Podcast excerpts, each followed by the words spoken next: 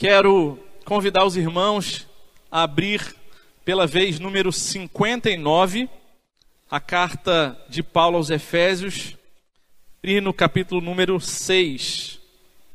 Carta de Paulo aos Efésios, capítulo 6. E hoje nós vamos, pela graça e bondade de Deus, expor a última mensagem nessa carta, nessa exposição. Quando essa carta vai voltar, só Deus é quem sabe se a gente vai trazer outros pe pedaços.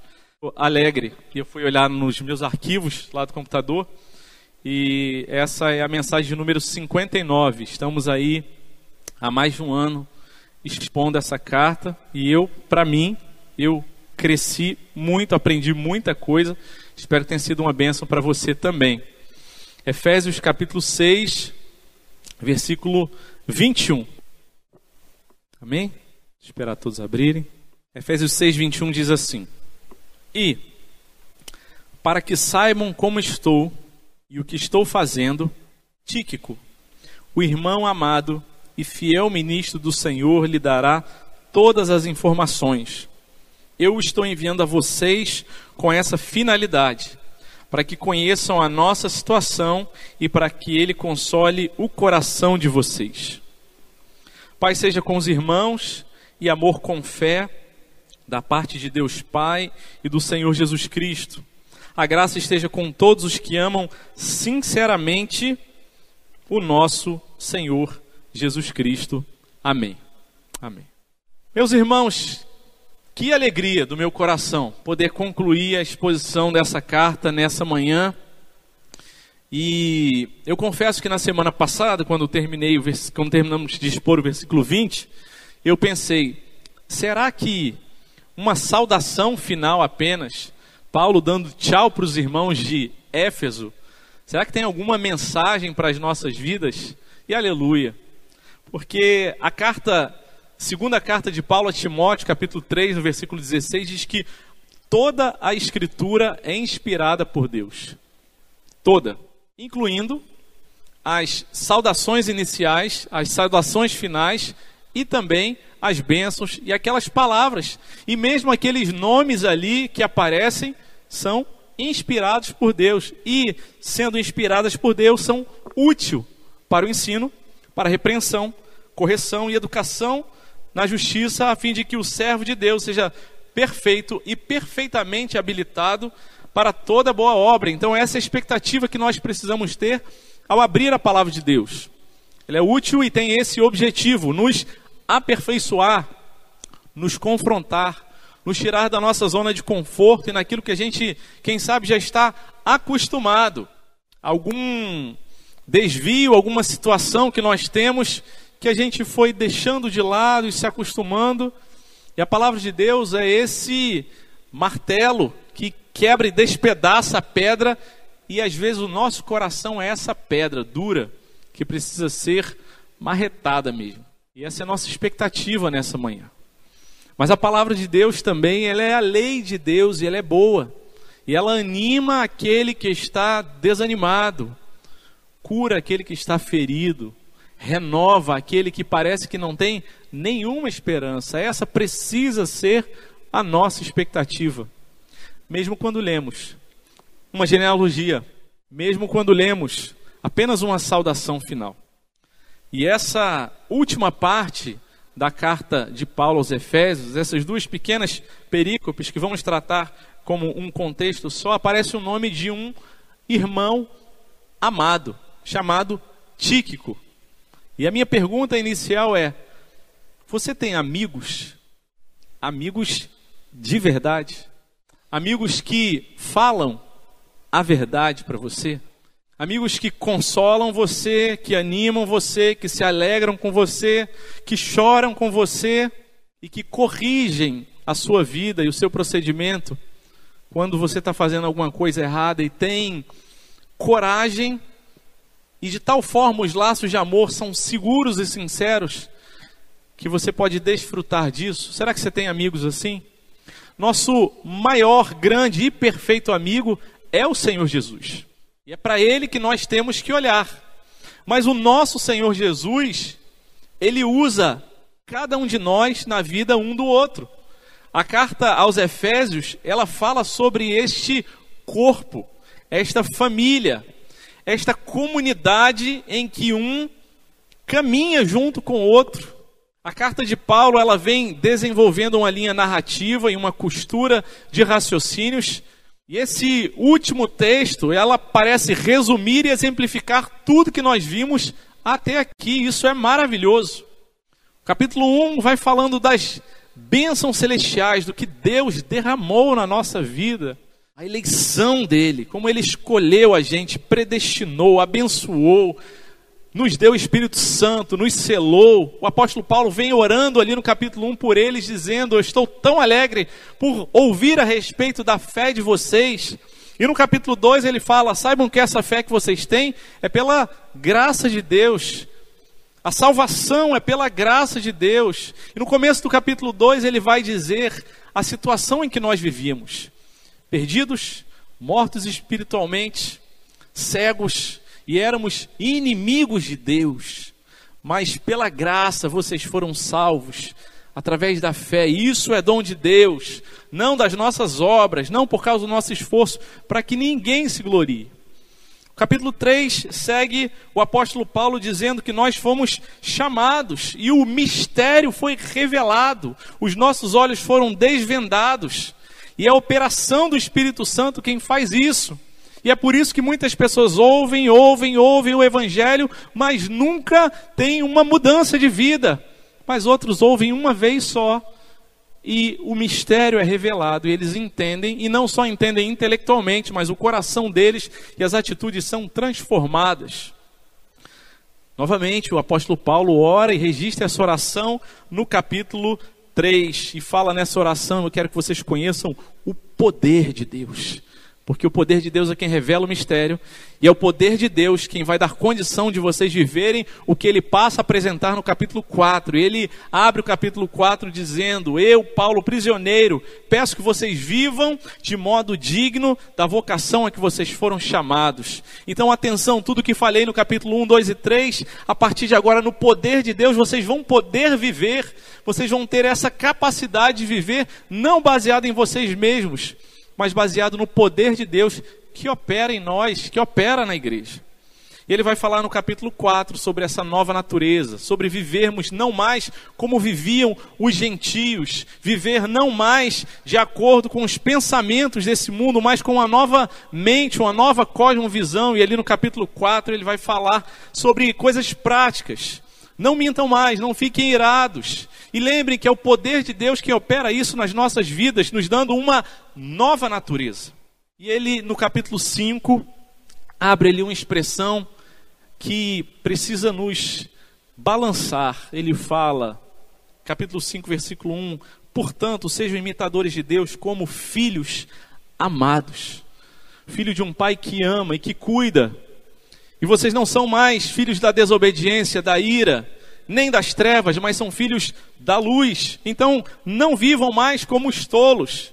Não se embriaguem com vinho, mas deixem ser preenchidos com o Espírito Santo, Ele vai dar esse poder para vocês viverem o que precisa ser vivido. E de tal forma o Espírito Santo nos revela esse mistério de que somos filhos amados e constrangidos pelo amor de Deus, somos atraídos à presença dEle. E o pecado passa a ser alguma coisa que fica relativo e a gente entende que o pecado não alegra a gente, muito menos ao nosso amado Pai. E então podemos avançar porque somos atraídos por esse amor. No capítulo 5, a partir do versículo 21, o apóstolo Paulo abre o guarda-chuva, dizendo: Sujeitai-vos uns aos outros no temor do Senhor. Maridos, esposas, sujeitem-se uns aos outros. Pais e filhos, sujeitai-vos uns aos outros. Servos e senhores, sujeitai-vos uns aos outros, que essa seja a vida do crente nos seus relacionamentos humanos. Sujeitai-vos uns aos outros. No capítulo 6, então, ele abre ali no versículo 10 essa última parte, quando ele diz: quanto ao mais, que já entendemos, que também pode ser traduzido como finalmente. Finalmente sejam fortalecidos, e novamente o poder de Deus aparece, dizendo: é no poder de Deus que você pode fazer o que você tem certeza que não dá conta de fazer. Quanto ao mais, sejam fortalecidos no Senhor e na força do seu poder, na habilidade que Deus vai dar. E fiquem firmes, resistam, porque a nossa luta não é contra as pessoas. Com as pessoas nós precisamos nos sujeitar a elas, mas com relação ao reino das trevas, ao império das trevas, nós precisamos resistir, ficar firmes e avançar, vestidos e equipados com todas as partes da armadura de Deus, a couraça da justiça, o cinturão da verdade, o calçado da preparação do evangelho da paz, o escudo da fé, o capacete da salvação e a espada do espírito.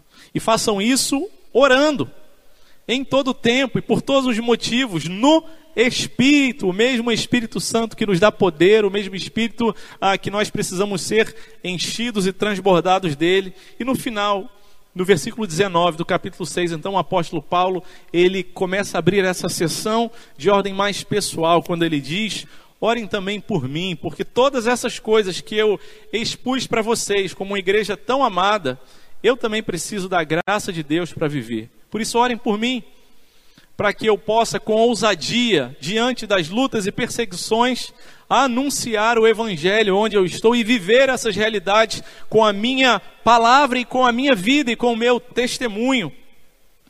Porque eu sou embaixador em cadeias, eu estou com a minha liberdade restrita, mas não é por César, foi Deus quem me colocou aqui. Eu sou embaixador, eu tenho uma missão e eu tenho uma mensagem, e eu vim trazer essa mensagem.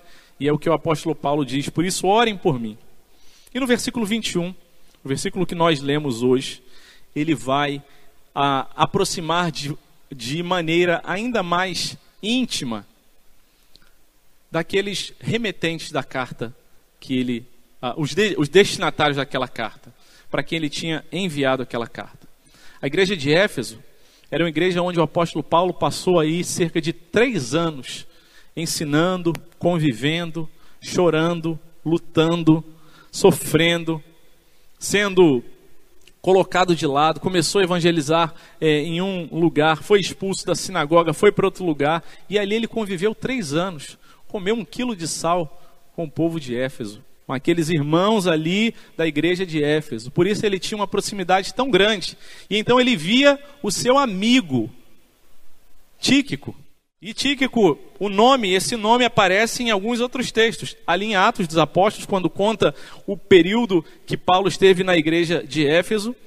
E Atos capítulo 20, versículo 4, diz que, ah, versículo 3, quando ele estava para embarcar rumo à Síria, houve uma grande conspiração por parte dos judeus. Ele decidiu voltar para Macedônia e uma série de nomes é colocada ali entre esses nomes o nome de Tíquico. Tíquico era alguém que convivia e conhecia o apóstolo Paulo nas suas lutas. Em segunda carta, na segunda carta de Paulo a Timóteo, capítulo 4, versículo 12 e Tito 3, 12, também aparece ali dizendo: Eu vou enviar Tíquico para vocês, para a igreja de Éfeso, para que ele fale a respeito de como eu estou e a situação em que eu estou vivendo. E isso também se repete ali em Colossenses. O apóstolo Paulo parece, com a própria vida, expressar tudo que aquilo que ele tinha falado até ali. Ele tinha um amigo que o conhecia, e esse amigo era Tíquico. E ele tinha uma igreja que ele amava. E ele falou: mais do que levar apenas notícias, Tíquico, leva o meu coração para eles. Por isso ele diz: para que vocês saibam como estou e o que estou fazendo. E o tema da nossa, o título da nossa mensagem de hoje é Amizade Cristã. A vida prática da igreja. A vida prática da igreja. Efésios 6, 21 diz: Para que saibam como estou e o que estou fazendo, Tíquico, o irmão amado e fiel ministro do Senhor, lhe dará todas as informações. Nós fomos criados por Deus para vivermos em comunidade, em sociedade. Ninguém foi criado para viver isolado, afastado dos outros, tampouco em relacionamentos superficiais. Quando Deus cria o homem em Gênesis capítulo 2, versículo 18, ele diz: O Senhor disse ainda: Não é bom que o homem esteja só, eu falei, farei para ele uma auxiliadora, uma aliada necessária. É uma tradução possível da palavra auxiliadora, alguém que ele vai precisar dela e que seja semelhante a Ele. Aí está o mandato social de Deus, dizendo: olha, glorifiquem o meu nome. Ah, verticalmente, mas também horizontalmente nos seus relacionamentos. A mulher, sendo semelhante a Deus e semelhante ao homem, carrega a glória de Deus e juntos glorifiquem a Deus. Provérbios capítulo 27, versículo 17 diz: Como o ferro se afia com o ferro, uma pessoa ela se afia com a presença do seu próximo. E Tíquico era esse que tinha essa proximidade com o apóstolo Paulo, a ponto do apóstolo Paulo poder dizer: Igreja de Éfeso, para que vocês saibam como eu estou e o que eu estou fazendo. Eu envio Tico, ele dará todas as informações para vocês. Para que vocês saibam como é que está o meu coração porque nós, quando vamos falar sobre nós mesmos, a gente tem a tendência de escolher aquilo que é mais conveniente. Se para apelar, a gente talvez vai dizer que a gente está mais fraco, se para tentar animar. E quando a gente tem um amigo sincero, amado e fiel ministro, é alguém equilibrado que pode dar testemunho a nosso respeito e falar: olha, tem dia que o apóstolo Paulo está animadão, está pregando para a guarda pretoriana, mas tem dia que ele está mal. Orem por ele. Lembrem, ele tinha acabado de pedir oração. Tico era alguém que conhecia o coração de Paulo. Jesus, quando vem nesse mundo, ele caminha com doze discípulos ali, convive com eles, e ele, em algum momento, ele diz: Olha, vocês estão aprendendo muitas coisas, não é verdade? Vocês estão vendo muitas coisas, vocês têm recebido poder da minha parte para fazer muitas coisas, mas tem um traço distintivo. Alguma coisa que as pessoas vão olhar para você e vai falar: opa, esse aqui é discípulo de Jesus. E não é pelo fato de você curar, não é pelo fato de você ter muita teologia, mas João capítulo 13, versículo 35 diz: Nisto todos conhecerão que vocês são meus discípulos Dois pontos. Se tiverem amor uns aos outros. O traço para a gente olhar. Será que eu sou discípulo de Jesus mesmo? Será que eu tenho amor uns pelos outros? E é claro que amor é alguma coisa da ordem da intencionalidade e não é algo da ordem do emocional. Há emocional envolvido também. Mas amor não é amar alguém, não é gostar de alguém. E também não tem nenhum pecado necessariamente em gostar, em ter afinidade com alguém. Mas amor se interessa mais pelo outro do que por você mesmo.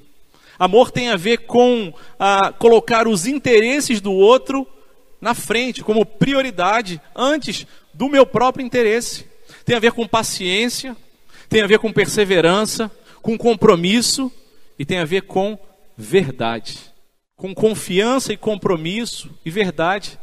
E é por isso que nós, por nós mesmos, não temos condição de amar uns aos outros, tampouco nos sujeitarmos uns aos outros na nossa própria força. Mas nós amamos porque Ele nos amou primeiro e não dá, nos dá condição de sermos esses amigos que na angústia se fazem irmãos, como lemos também ali no livro de Provérbios. Hebreus capítulo 10, versículo 19, ele traz para a gente um texto que fala sobre entrar na presença de Deus, sobre avançar no santuário, e é um texto maravilhoso.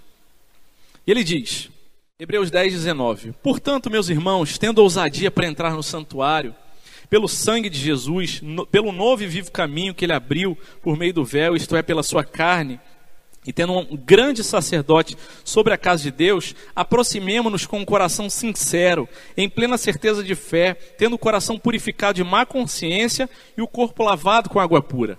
Guardemos firme a confissão da esperança, sem vacilar, porque, pois quem fez a promessa é fiel.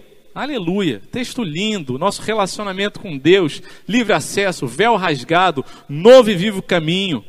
Mas na sentença seguinte, ele conecta a ideia da nossa adoração, do nosso relacionamento com Deus, com o nosso relacionamento com o nosso irmão. Por isso ele diz: cuidemos também de nos animar uns aos outros no amor e na prática das boas obras, e não deixemos de nos congregar, como é costume de alguns Pelo contrário, façamos admoestações, ainda mais agora que vocês veem que o dia se aproxima. Ele conecta a ideia da adoração com a necessária ideia da comunhão. Nós não podemos achar que a nossa experiência espiritual é só vertical, ela necessariamente precisa ser horizontal também. Para que vocês saibam como eu estou, o que, que eu estou fazendo. O apóstolo Paulo ele presta relatório para a igreja de Éfeso. Ele foi o plantador daquela igreja, mas ele fala: saibam como eu estou. E desde que eu cheguei aqui nessa igreja, o Senhor tem me dado o privilégio de ter gente que eu posso chegar e falar assim: me ajuda. Eu não consigo ver todas as coisas, eu não sei todas as coisas. De vez em quando eu vou errar, e de quando em vez chega um irmão e fala: Pastor, eu vejo tão bem intencionado o seu caminhar aqui na igreja, eu olho para o que você está fazendo, mas naquele dia o senhor teve uma atitude, o senhor falou uma coisa que não foi bem preciso, e os irmãos vêm muito amorosamente. Eu sou tão abençoado por ter gente que tem coragem de chegar e falar para mim: Pastor, vamos ajeitar e a minha oração é que a gente seja assim uns com os outros, que a gente não seja melindroso, que a gente não seja uma igreja que fala assim: não, ninguém se mete na minha vida, eu vou ficar, entrar e sair quietinho e vou embora. Não é esse tipo de comunidade que a gente quer ser. Nós queremos ser uma comunidade familiar, uma família. E família a gente fala as coisas. A gente continua convivendo. A gente não desiste do outro. A gente não joga ninguém fora. Mas a gente fala: é minha família, é meu irmão, irmão amado eu vou dar contas da minha vida para Ele. Meus irmãos, não significa dizer que a gente tem que abrir tudo para todas as pessoas, mas viver uma experiência de isolamento não é o plano de Deus para as nossas vidas. Mas é sobre isso que fala a carta de Paulo aos Efésios, quando ele diz: Deus fez uma nova humanidade, a igreja. O muro de separação já foi derrubado entre nós e Deus, e entre eu e o meu irmão, não mais judeus e gentios não mais pessoas que têm diferenças que fazem com que elas se separem.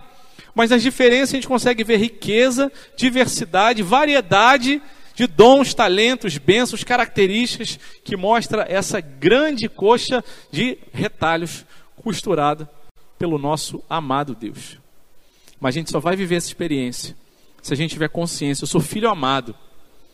E quando alguém traz uma crítica, uma palavra para mim, eu não vou me melindrar. E se eu me melindrar, eu preciso assumir. Eu fico chateadinho quando me chama a atenção, pastor. É verdade. Eu não gosto. Tem gente que fica com vergonha, tem gente que fica com raiva, mas nós precisamos, pela graça de Deus, experimentar isso. Que o apóstolo Paulo exemplifica, para que vocês saibam como eu estou, o que eu estou fazendo. Tíquico, meu irmão amado, havia confiança, segurança e fiel ministro gente que caminhava sério com Deus e que amava, ele vai levar notícias.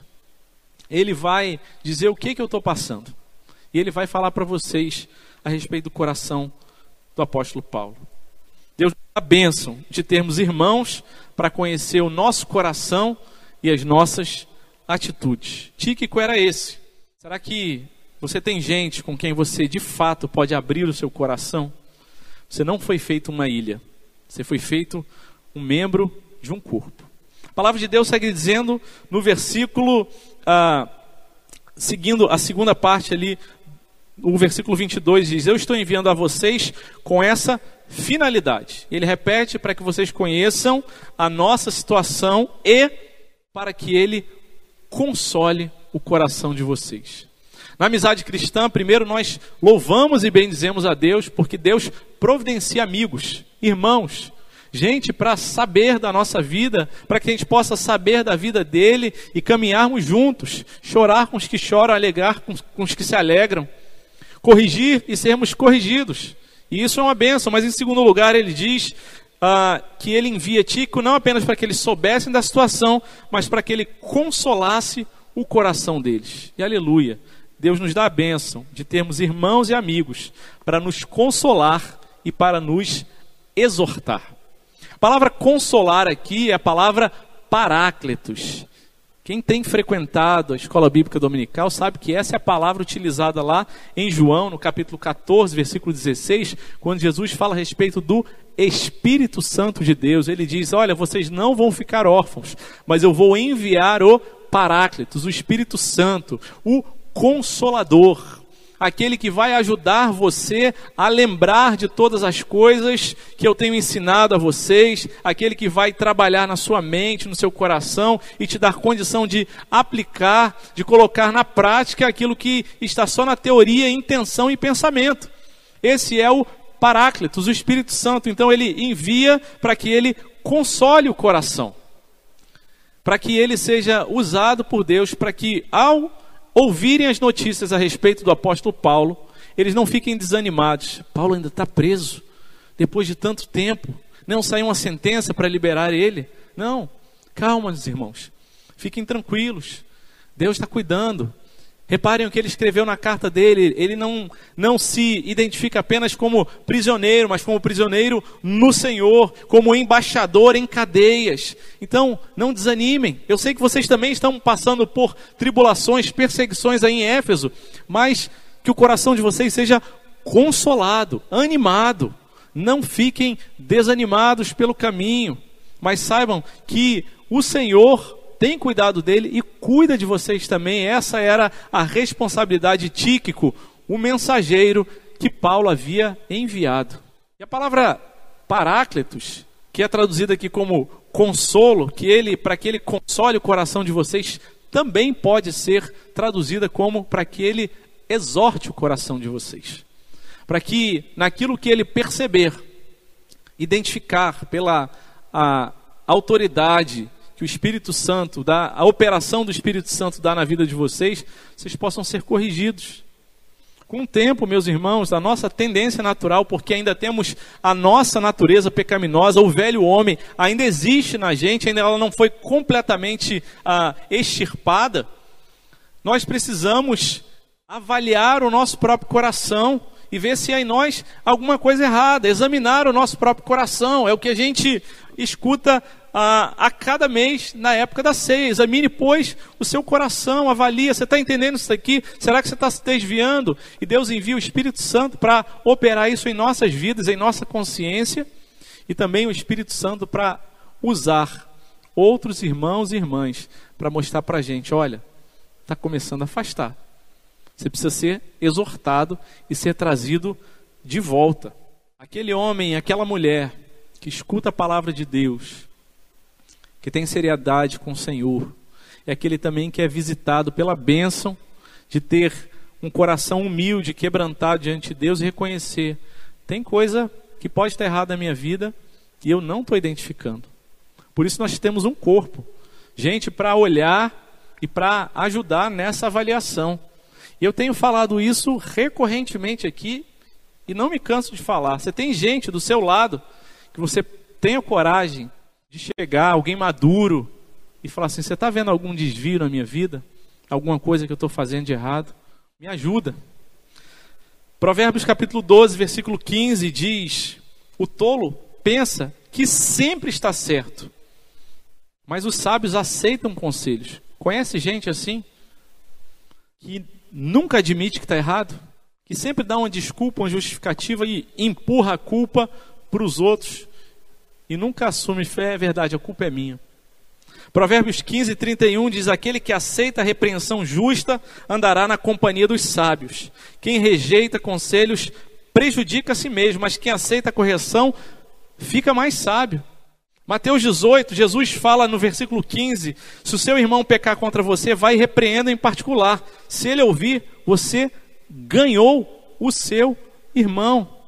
Meus irmãos, depois de tudo que foi ensinado na palavra de Deus, na carta de Paulo aos Efésios, Paulo está dizendo: Olha, eu estou enviando um irmão amado para consolar e para exortar o coração de vocês, para que vocês se sujeitem uns aos outros, e assim sujeitando-se uns aos outros, vocês sejam fortalecidos para resistir, porque muitas vezes a gente não está resistindo nas lutas espirituais, porque a gente está com o coração cheio de orgulho e resolvido que a gente já sabe tudo sobre todos os assuntos, quando Deus tem colocado gente amorosa, fiel ao nosso redor para dizer: meu irmão, você tem caminhado bem, mas tem coisa que precisa mudar ainda na sua vida. E aleluia, eu quero louvar a Deus pelo conselho da nossa igreja, porque a gente tem tido a oportunidade de caminhar dessa forma. E tem sido bom, tem sido tão bom.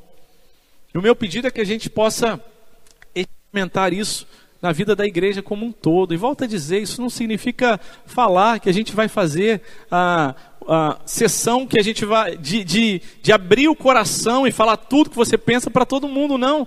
Mas nós precisamos ter essas pessoas que são nossas referências para nos consolar, para nos exortar, para caminhar junto. Assim, nisto, conhecerão que somos discípulos de Jesus.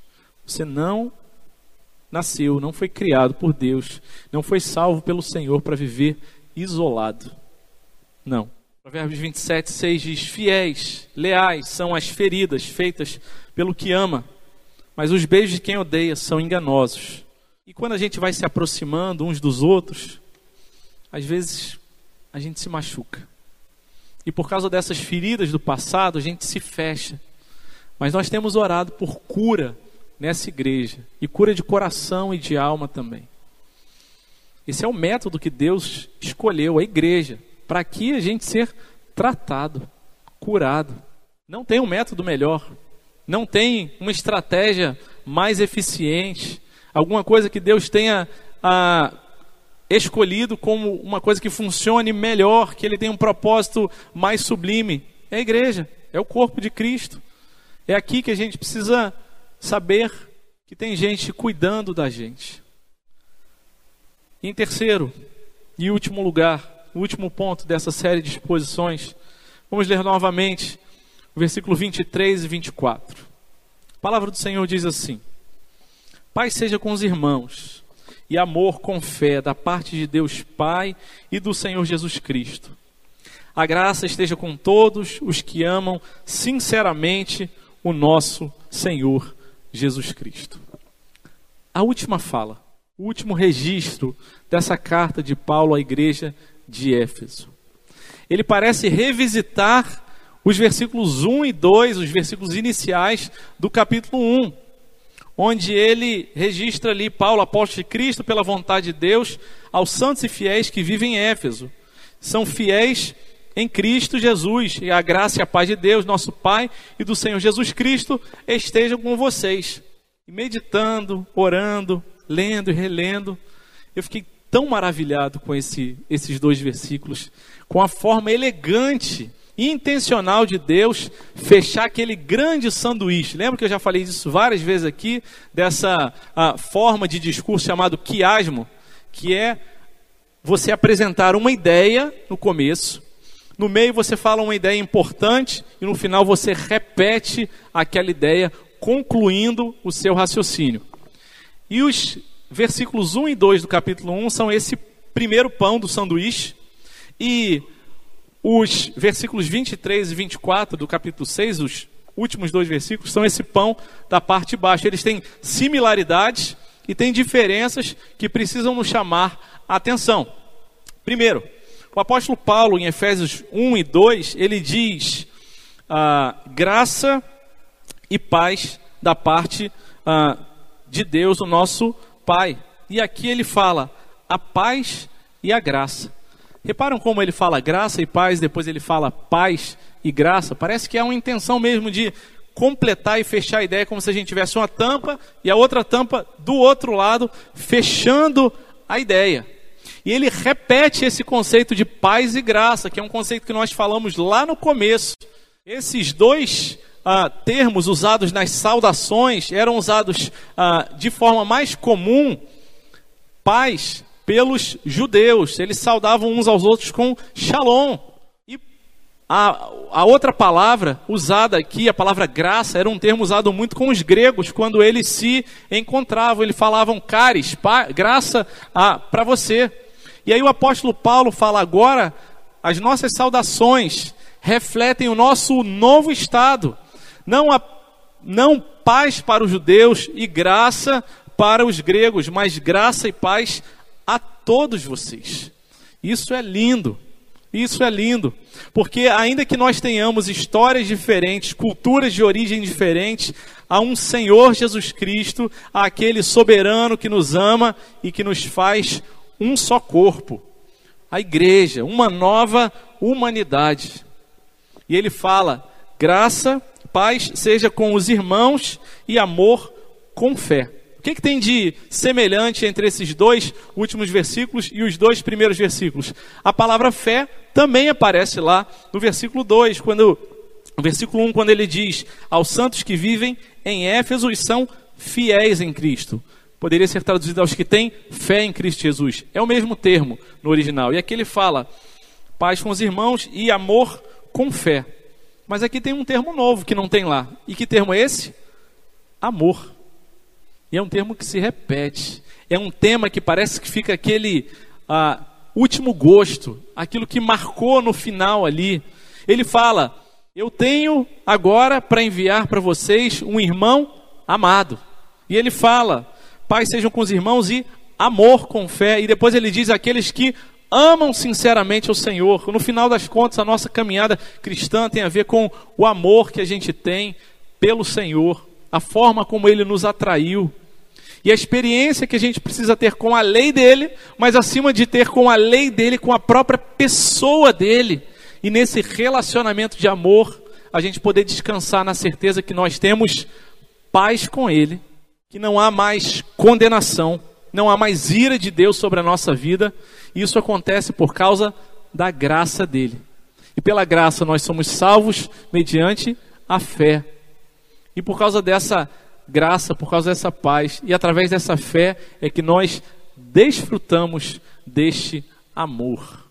E a gente precisa investir mais tempo na meditação e na contemplação dessa realidade, de que nós somos amados e profundamente amados pelo Senhor. E que não há nada que você faça, que você tenha feito, ou que você vai fazer, que possa diminuir o amor de Deus por você. E não há nada que você esteja passando que pode nos assustar e pensar: será que Deus não me ama porque está acontecendo isso comigo? Não. O amor de Deus em nada muda por nós. É um amor incondicional, é o que ele deixa registrado nesse final. O amor com fé da parte de Deus Pai. E ele escolhe o último termo. Ele poderia ter simplesmente falado da parte de Deus, mas ele fala, fala da parte de Deus Pai, o Deus que nos ama, que nos tornou em filhos amados. E do Senhor Jesus Cristo.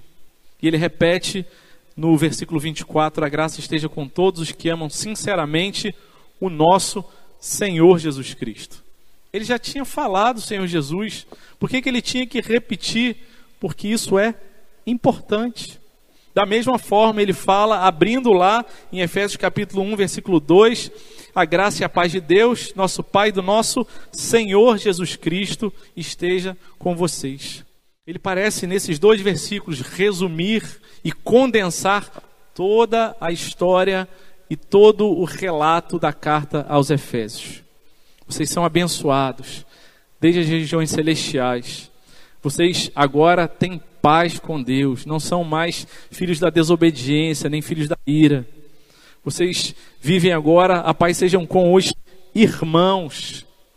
E lá no começo ele fala sobre os santos, e essa é outra diferença dos dois primeiros para os dois últimos versículos. Ali ele fala endereçando a carta a Paulo, apóstolo de Cristo, pela vontade de Deus, aos santos, aos separados por Deus. E aquele não chama mais de santo, mas ele chama de irmãos.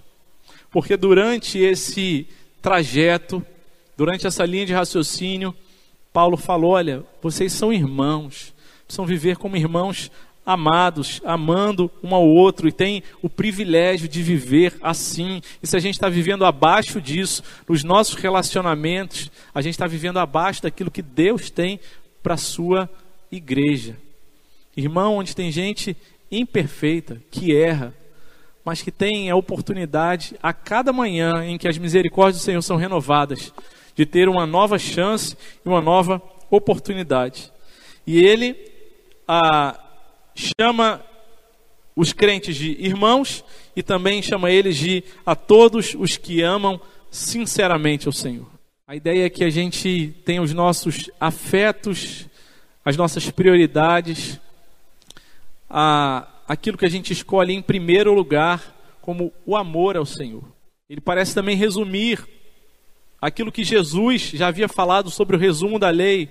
Ame a Deus sobre todas as coisas e ame ao próximo como a você mesmo. Tudo nesses dois versículos. E o termo repetido é nosso Senhor Jesus Cristo. Esse é o termo usado ah, em muitas partes da carta. No meio da carta, no capítulo 3, quando ele fala que todas as coisas foram criadas para ele, a glória seja dada à igreja, é o que nós vamos ler ali no versículo 21 do capítulo 3. A um Senhor soberano. A minha e a sua vida foram criadas para a glória dele. E não se conforme com nada abaixo disso. Só vivendo para a glória de Deus a gente vai ter uma vida plena. E através de Jesus, o nosso Senhor, nós podemos viver isso. Mas isso também nos aponta para a lembrança de que, se Ele é Senhor de todas as coisas, a minha vida está nas mãos dele. E Ele não foi pego de surpresa no mal, no dia mal, nos sofrimentos que a gente está passando. Mas lembrem, Ele é o Senhor Jesus Cristo, o Deus que salva, o escolhido, aquele que foi enviado para continuar cuidando de nós. Essa manhã, a mensagem que nós queremos que, pela graça de Deus, fique em nossa mente e nosso coração é: Deus quer nos fazer amigos e irmãos com relacionamentos profundos, não superficiais. Mas isso não se estabelece por um decreto. Mas a nossa oração é que a gente se incomode. Se a gente tem relacionamentos que a gente entra e sai da igreja, mas a gente não tem gente que a gente possa contar e que ninguém possa contar comigo. Pelo contrário, que essa seja uma realidade das nossas vidas. Essa semana eu fiquei tão feliz que a nossa família foi procurada por uma irmã e falou: Olha, teve uma coisa que vocês não fizeram de bom nesses dias aí, você precisa ir lá e pedir perdão para essa pessoa. E a gente falou: É verdade, você tem razão. E foi tão bom ser visitado por alguém exortando, encorajando a gente, alguém que ama a gente e que é o melhor para a gente. Porque a gente sabe que a gente já foi amado e que a gente assim pode amar de forma mais sincera o nosso Senhor. Lembrando que eu sou pecador, eu sou falho, mas eu fui salvo pela graça e eu tenho paz com Deus. Que essa graça, essa paz, essa bondade e o amor do Senhor possa visitar a sua vida e a sua família hoje e todos os dias da sua vida, em nome do nosso amado Senhor Jesus. Amém. Quero convidar você a fechar os seus olhos mais uma vez e abaixar sua cabeça.